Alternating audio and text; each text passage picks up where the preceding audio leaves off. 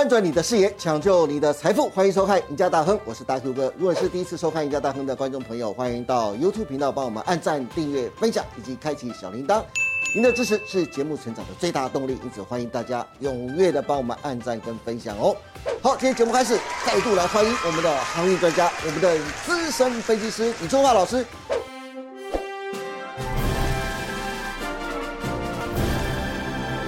老哥你好，哎，大哥哥好，各位同学们大家好。那今天的是元月农历十一号，也是在二月十五号之前啊，元宵之前都是过年。那这边祝各位投资朋友兔年行大运啊，投资股票大发财。是的，哎，华哥，今天就是开红盘之后的第二天喽，对不对？礼拜三。那开始正式进入到二月份了。对于年后航运股的行情呢，其实投资人还是分外的关心呐，因为最近航运股好像也没什么特别的表现呢，对不对？嗯。那宜家大亨制作团队整理了货柜三雄总经理对今年航运市况的看法，我们一起来看。长荣的谢慧全表示啊，实际供给增加没有大家想象的那么严重，二零二三年保守，但是不悲观哦。那杨明的杜书琴则说啊，今年不会比去年更好，对航运全年的市况，他自己也看不准。上次华哥也有讲了。那万海的谢福龙表示啊，今年第一季货运量会持续减少，第二季运价有望逐步攀升，而他看得比较乐观哦。第二季的运价有望逐步攀升，看起来货柜三雄的总经理啊，对今年航运市况啊，总归而言有乐观的，也有悲观的。但是如果从上海集装箱指数 SCFI 年前以一零二九点七五点小跌封关来说啊，其中美西线甚至还意外的止跌反涨了百分之一点八一哦。那华哥年前你就不断的告诉大家，今年第一季货柜三雄会有直利率的行情。如果我们再从这张表来看，我们就以一月十七号封关日当天的收盘价来看呢，长中的直利率高达四成以上。阳明三成以上，最差的万海也有一成五的殖利率。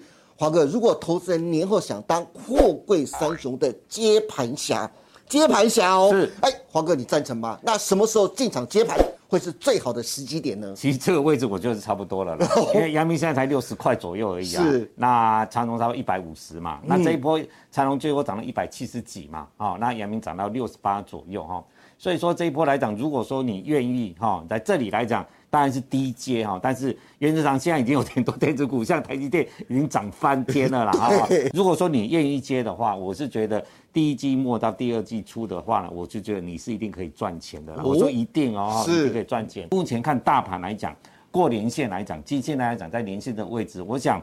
一五六二六哈，一五六二六哈，这边如果能够过的话，这一波的长空就大概就结束了哦，我只差两百点而已。那我们来看一下景气到底大家会怎么去看未来的景气。最近一个美系外资还真的蛮厉害的哈，他第一个提出了货柜可以叫你买哦，长总目标价看到一百九十三块，它最主要是有三大的利多，第一个就是第二季全球贸易复苏嘛，是我们知道货柜本来就是吃全球贸易的，如果说全球贸易能好的话，那货柜当然是不会太差了哈。第二个原因就是减班并并仓的策略奏效。呃，货柜来讲，因为近期一直跌，价格一直跌。那因为这两年真的赚了很多的钱。像长隆来讲的话，两年算算赚了五千多亿，好可怕的公司哦，对不对？他一天赚一兆，那两年他也不错啊，赚了五千多亿呀。哦，所以说这里来讲，那这这家手上都很多的现金，所以在不赚钱之下来讲的话，大概就是减班了，我就不跑而已嘛。对，对不对？我不需要在这边一定要拼的赚钱，拼的大家是杀的那么可怜嘛。嗯。那在目前来讲，景气不好的状况之下，最倒霉就是中小型的船商。嘛，你中小型的船商，你的经济规模，其实你要跟这种马士基啊、地中海航运，甚至长隆、阳明去去去走的话，真的是不太可能。是，所以说这一波来讲，不管是租船市场还是中小型市场，其实目前呢是一直在退出的，那我一直在退出的哈。所以说这里来讲的话，我觉得这一波外资来讲讲的这三个，我个人觉得都是对的哈。但最重要的哈，其实今年的获利来讲，以目前的报价啊，大概我个人的看法，大概就是有小赚哈。杨明也讲得很清楚。在一千多点这附近来讲的话，它是可以赚钱的，那还是可以赚钱。但是最重要的关键要在五月，哈，五月在整个长约的谈判。哦，对对，这个才是最重要的。我们知道，就以阳明为例来讲，北美航线它长约赚了百分之五十，欧洲航线占了百分之二十。所以说现在来讲，以长约来讲嘛，其实长约会投资朋友，如果说你是船商，你用长约来讲，你用现在他赔钱的价格，或甚至是属于哪名的去谈嘛？我看嘛，我没有赚钱，我跟你谈长约干什么？是对不对？所以我个人的看法就就在五月份，在三到五月份在谈长约的过程当中，一定会有好消息。所有的好消息就是说，它的长约的价格一定会比。目前的现货价还高哦，不然我干嘛谈长月？我讲难听，我不是在五千点，现在是在一千点呢。对，我一千点我谈长约，我谈这个价格，我损利两平，我为什么要跑？对，所以说就今年来讲的话，以价格来讲，跌到这里，我个人的看法，大概百分之九十五以上应该是最低点的位置的。货柜航运的报价来讲，大概一千点这附近，我个人觉得就是它最低点的位置。好，投资朋友你要注意一下。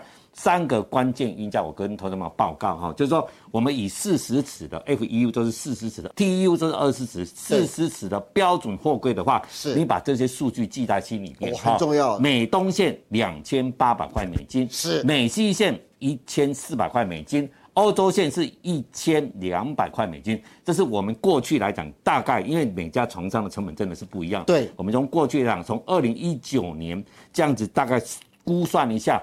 目前整体，我讲说整体哈，船商的整个损益两平的价位就是这个。这个价位来讲，就目前来讲，大概也都回到这附近，这附近了啦啊。是。所以说这里来讲的话，就是营运损益点啊。如果说不破这个损益点来讲的话呢，嗯，那船商来讲的话，其实今年来讲还是能够获利的哦。是，这三个关键运价非常非常重要，大家一定要特别留意。如果你是投资航运股的话，这三个关键的运价一定要把它记住。一个就是黄哥说的美东线的两千八，美西线的一千四，以及欧洲线的一千两百。这三个关键价位，如果它不会失守的话，甚至在五月份。合约签订之下，还能在这三个关键价位之上的话，代表它今年整个的获利不会太差，对不对？华哥，除了大家最关心的运价之外，过年期间还有一个跟海运前景非常相关的新闻啊，那就是全球最大的货柜船公司地中海航运啊，跟第二大的马士基航运呢，宣布将在二零二五年两年之后终止二 M 的联盟正式柴火。部分的航运业者说啊。货柜海运恐怕将迎来腥风血雨，到底有没有这么可怕？当然，也有业者认为啊，二零二五年将是海运联盟重组的一年。那华哥依你看，二 N 联盟的正式拆伙，对货柜航运是否又是另外一个？引爆弹还是未来的一个契机呢？好，我们看一下啊，现在全球有三大航运的联盟啊，一个叫 Ocean，一个叫 The Alliance，一个叫 Two M 哈。是 Two M 当然，就是全球前两大的马士基跟地中海，他们为什么会拆伙？我个人觉得，第一个原因就是我们知道欧盟在二零二五年，他就会宣布说，你这三大联盟是不是违反了这个叫对垄断的这个反垄断的一个状况哈？是。所以说，你看 Two M 联盟来讲的话，我就不用你等了，我原则上我就先宣布，我们就拆伙了啊。是，所以所以是他们两个拆伙，是他们两个自己拆伙而已。跟其他的像我们的杨明是在 Alliance，在杨明是他跟罗伯赫的跟万跟现代财运在一起。那长荣来讲的话，它是在欧选联盟，所以说你看这两家来讲呢，原则上都还没有说啊，这两个联盟还是维持。台湾来讲，望海就从从从来没有参加，你看望海不是照赚钱？是，所以说有没有赚钱，当然最重要是景气。那我们台湾来讲，呃，长荣、望海跟阳明，毕竟是在全球来讲的话，都是排在前十大之内的，对，没错。所以说这这三家公司，我个人觉得其实。参加联盟其实我们本来也没有影，它 Two M 解散也没有影响这两个我们的长隆跟阳明嘛，所以说对台湾的原则上对长隆阳明的影响不会太大。好的，虽然你说 Two M 联盟啊正式拆伙的影响不大。可是国际对中国商品的需求啊，却大幅的减弱。市场预期啊，未来几周上海港的航运取消率将达百分之三十一，超过三成啊，比去年同期的百分之二十三，还有前年二零二一年的百分之十六，明显高出许多。面对全球货运量的下降，杜拜环球港务集团甚至认为啊，二零二三年就今年。航运将掀起价格战，包括今年的运费还可能再降百分之十五到百分之二十哦。那货柜业者甚至认为更糟糕的情况还在后头啊！如果是这样的话，那货柜三雄今年的一个股价走势，你又是怎么看的呢？华好，我们讲一个价格战好了，投资朋友。当然，上海这一这个航运的取消率上看三成来讲，我觉得应该有两个原因。第一个就是疫情的关系，是。那因为疫情的关系，我觉得这是短暂的啦。哦，从台湾的情形来看，大概是短暂的。第二个就是最重要是大家全球在去中化，所以说这个消息来讲的话，你说运价再跌二十，我个人觉得没有那么深呐。哦，哦，那没有那么深呐。对。那你说运价在跌来讲，当然说 H C A Y 再跌二十，那股价的反应。会不会说跟着它跌那么多？我个人觉得真的会。假设真的跌二十趴的话，是。但我觉得股价来讲呢，大概我不认为这么跌这么深。华哥，如果再跌二十趴的话，那表示说很可能真的要回到二零二零年当初的起涨点七百到八百点的运价的那个位置。是啊，没有错啊。但是你看我们三个货柜，我们看长荣、嗯、阳明跟万海就是一条线啊，对 对不对？你看这四个月多来就是一条线，是。这中间过程呢，从五千多跌到一千多，还是一条线嘛？嗯，当然我。觉得啦，以三家来讲，现在以法人的估计来讲，长隆大概一定都看赚钱的，没有不会赔钱的。对，阳明来讲的话，有阳明跟万海有人看赚钱，有人看赔钱，就在水一两，在水一两名，那当然有人估的相对比较乐观一点。对，所以这里来讲，你说以今年的整体的景气来讲，以货柜来讲，跟其他的类股来讲，因为跟去年比真的衰退太多了。对，的确。所以说，你说它股价有一个动力的动力来讲的话，当然，殖利率我觉得是一个。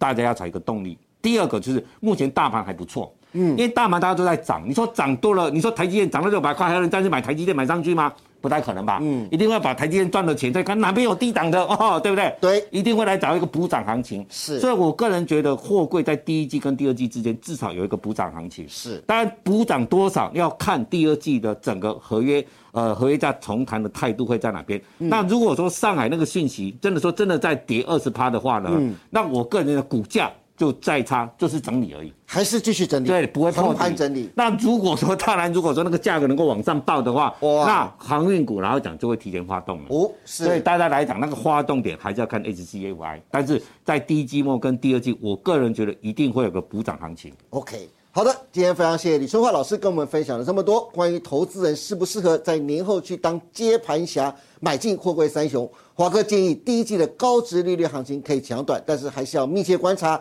攸关货柜三雄能否获利的损益平衡点的关键运价，三个关键运价，刚才华哥都说得非常清楚了。至于突爱联盟正式拆伙，以及大陆上海港的航运取消率上看三成以上，是否又将重击货柜航运市场？华哥也给了非常好的见解。如果大家对年后的航运股的操作，以及二月大盘行情的规划想知道的，欢迎每天锁定李春华老师盘后的解盘节目《股市龙钻》。更感谢大家收看我们赢家大亨，别忘记每周一到周四下午的五点半，我们再见喽，拜拜，拜拜。